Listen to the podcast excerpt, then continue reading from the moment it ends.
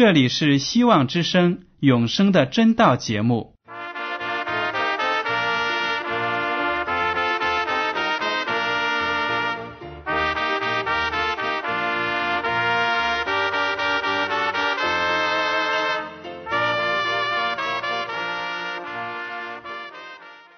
亲爱的听众朋友们，你们好，我是艾德，很高兴今天能和你们在永生的真道这个栏目中见面。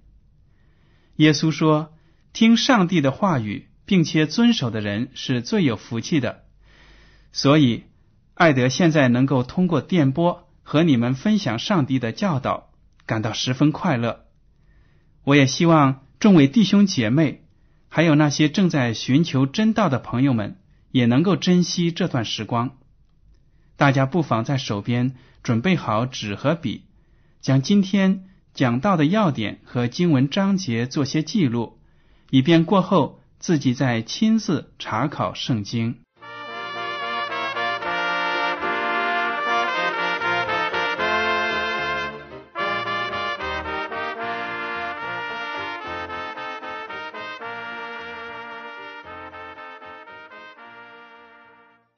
听众朋友们，今天我要和你们分享的题目是上帝的奥秘。其实，在今天的讲题当中呢，我要跟大家简单的概括一下基督教的信仰，从人类的被创造到耶稣基督来到这个世界上为我们受死，这样呢，对那些对基督教还没有一个总体的概念的听众朋友们来说呢，会有一个帮助。好了。第一个问题，我要问大家：人与动物有什么区别呢？有的人就说了，人呢会利用工具，会制造工具，动物不会。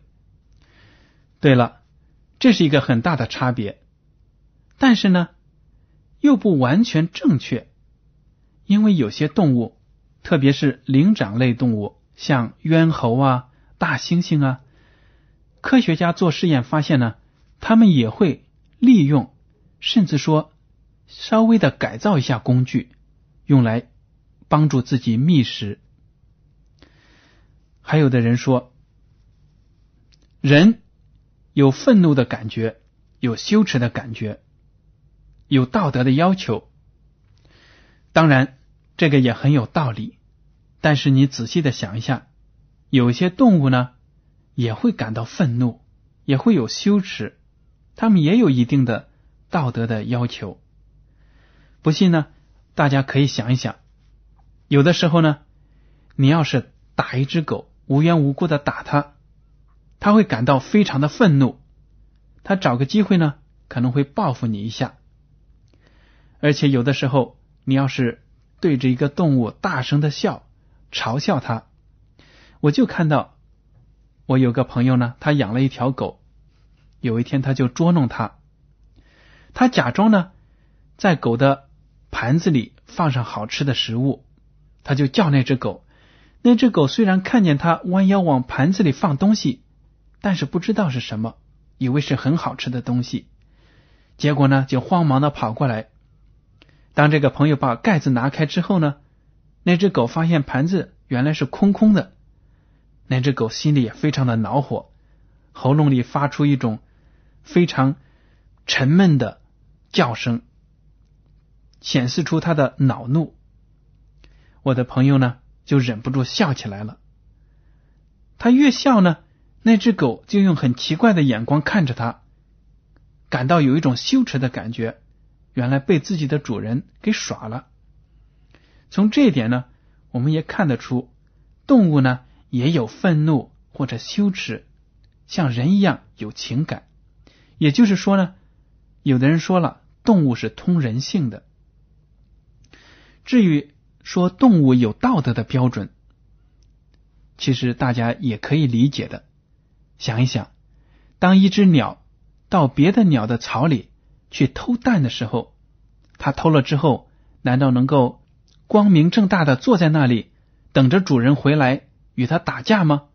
不会的，它会赶快逃走。如果一只狗冷不防的咬你一口，它转身也会逃跑。为什么呢？因为他知道他侵犯了你。他如果待在那里，你肯定要拿棍子或者石头打他。这也是一种道德的标准。还有呢，我们知道一些动物，一些禽类，比如说天鹅，它们对自己的配偶呢是非常的忠贞，一生呢只有一个伴侣。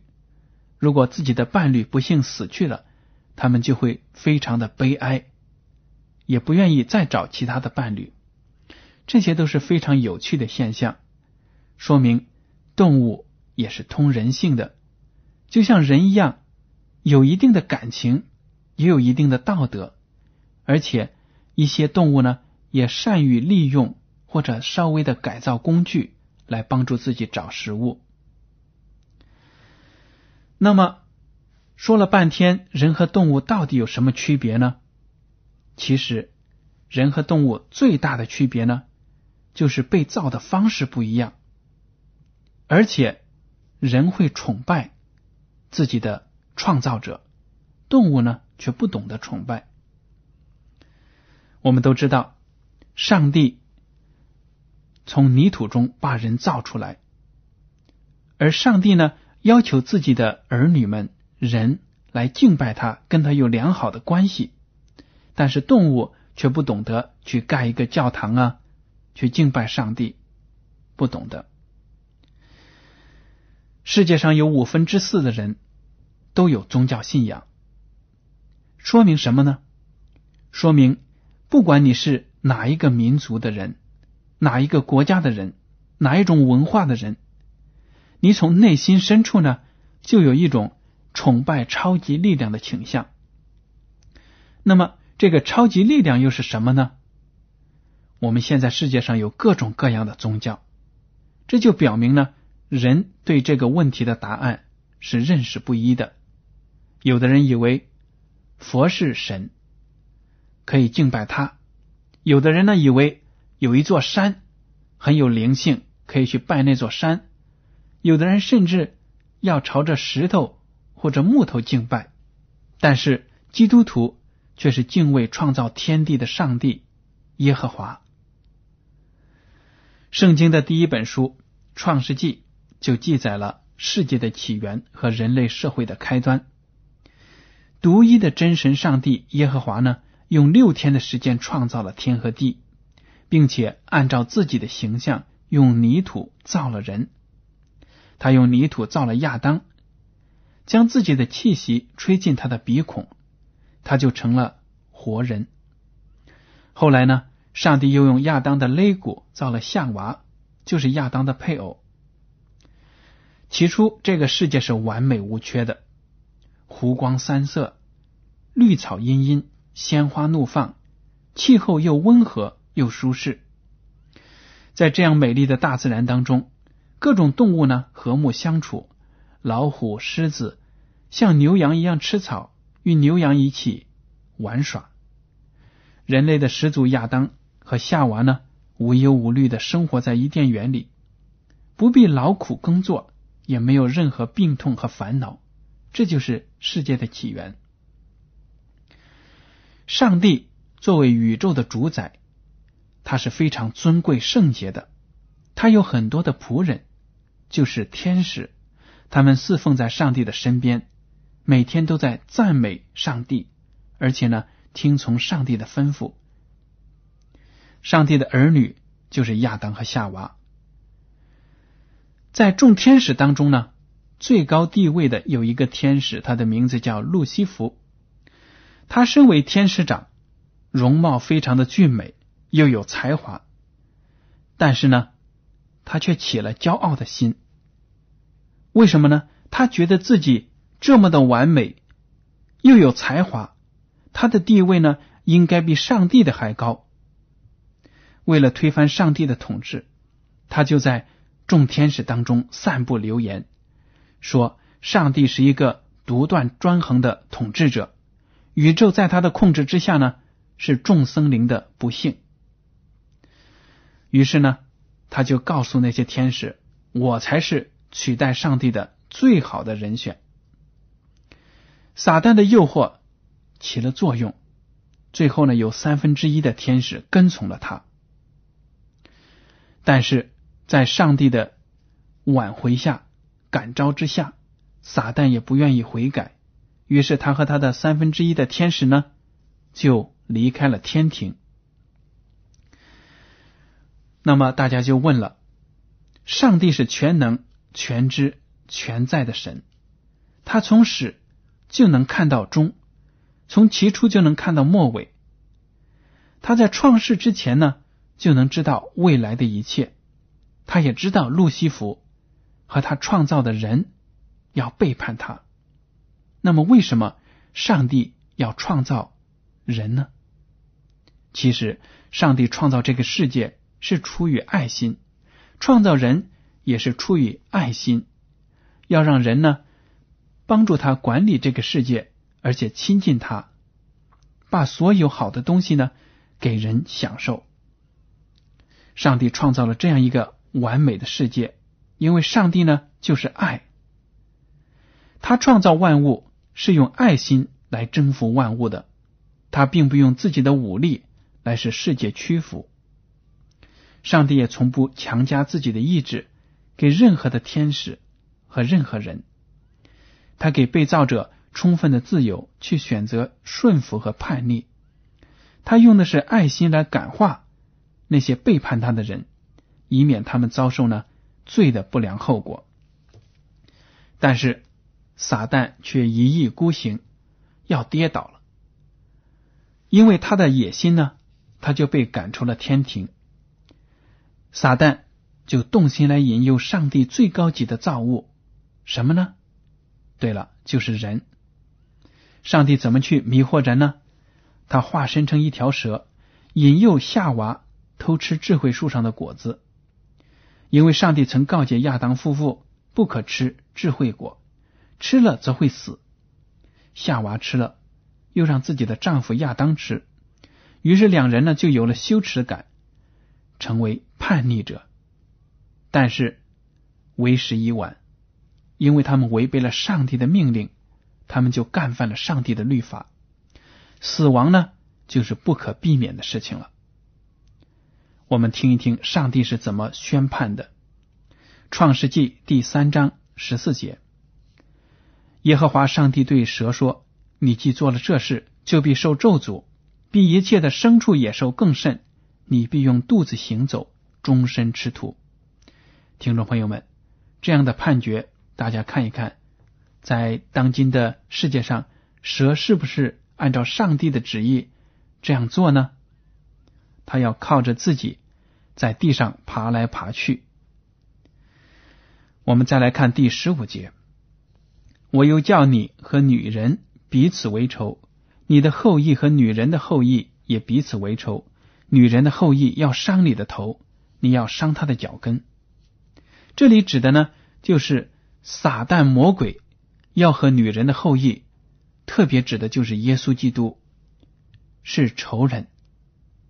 撒旦魔鬼想害耶稣基督，要夺他的王位，但是耶稣基督呢，最后将要把撒旦给毁灭掉，因为撒旦呢要遭到头上的伤。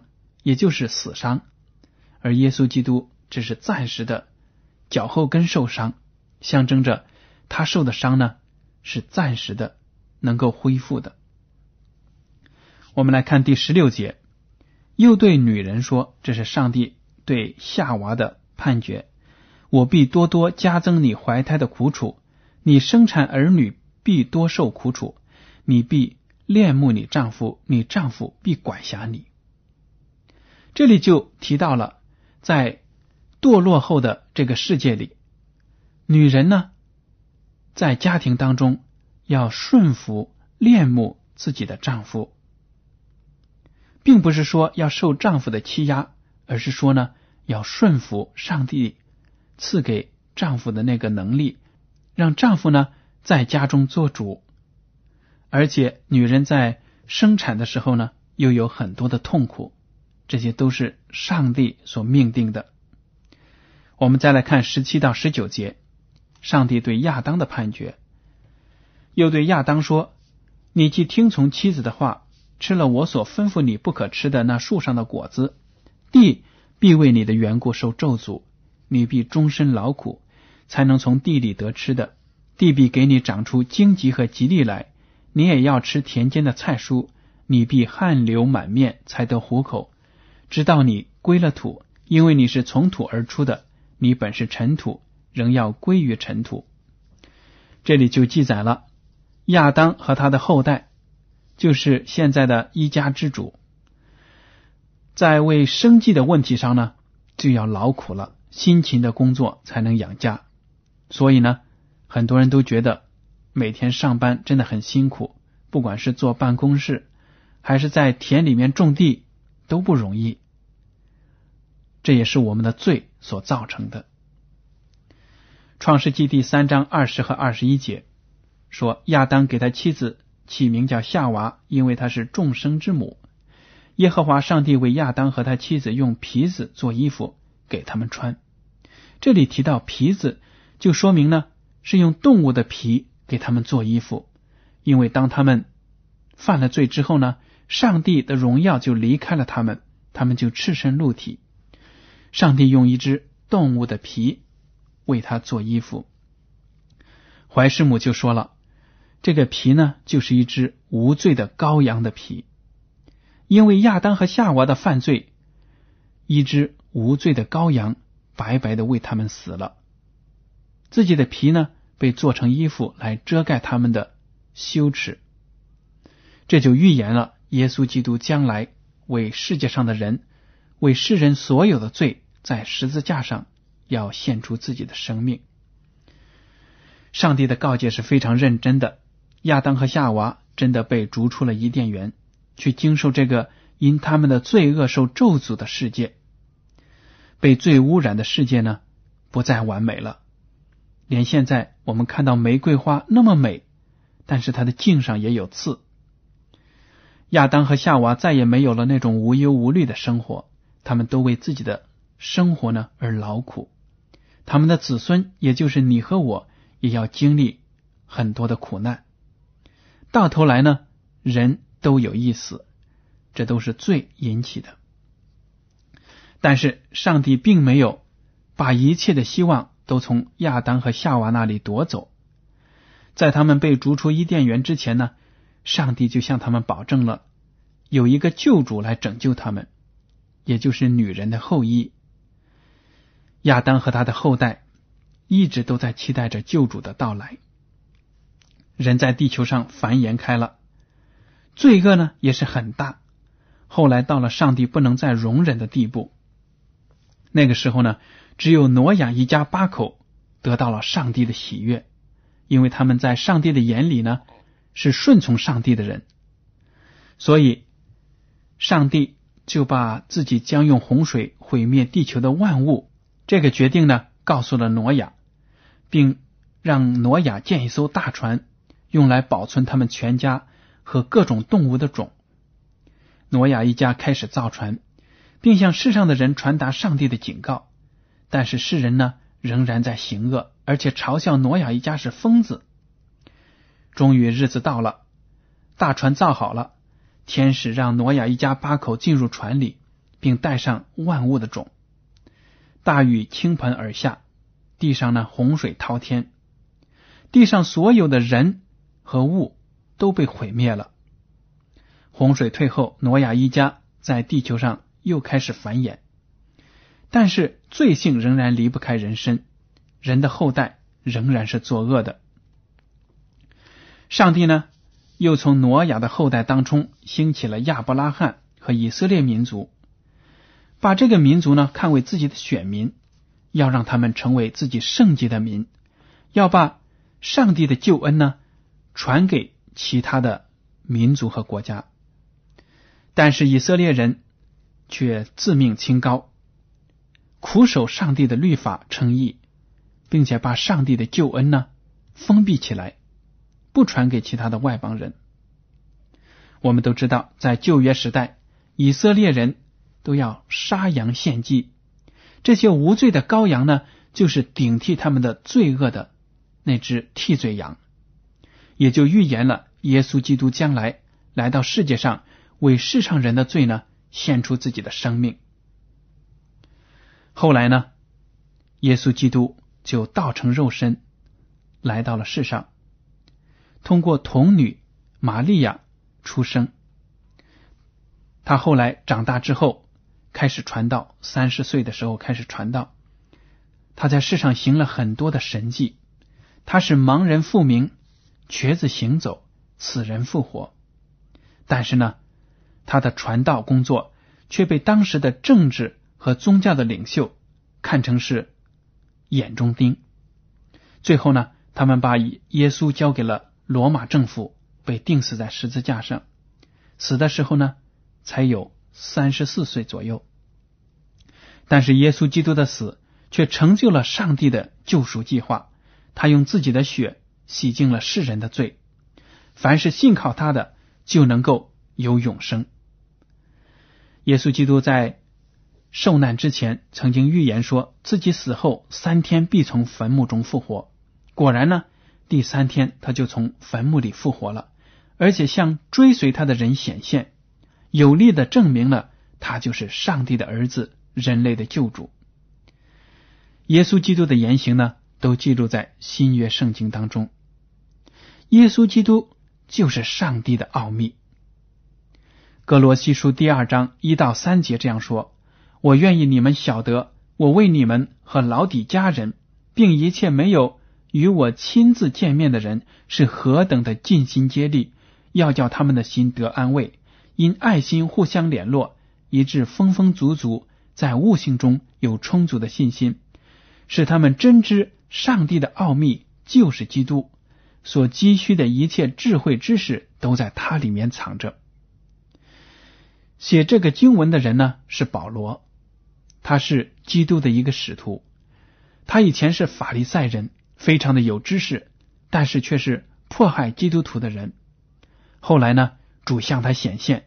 他转化了，成了一个基督徒。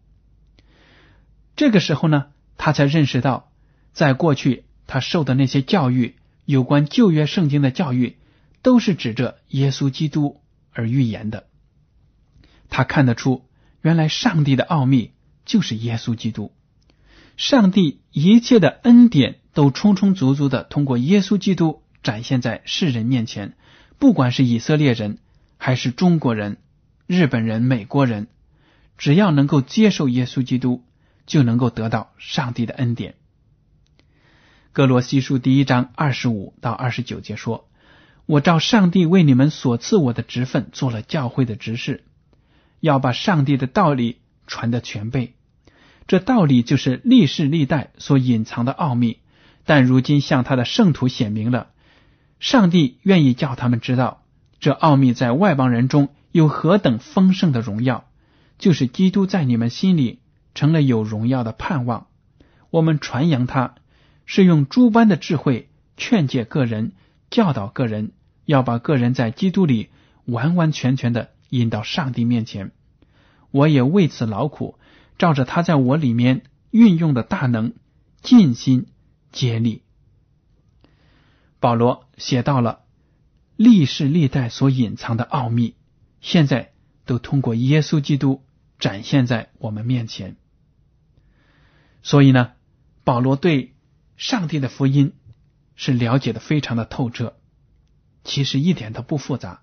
上帝的奥秘是那么的明白，就是我们必须接受耶稣基督作为我们个人的救主，不管我们属于哪个民族、哪个文化，我们都应该来到上帝的面前。得到他的救恩，这个途径是什么呢？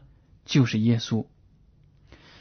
就拿我们中国人来说，很多中国人呢对基督教有一种反感的情绪，觉得呢这是洋教，不适合我们中国人。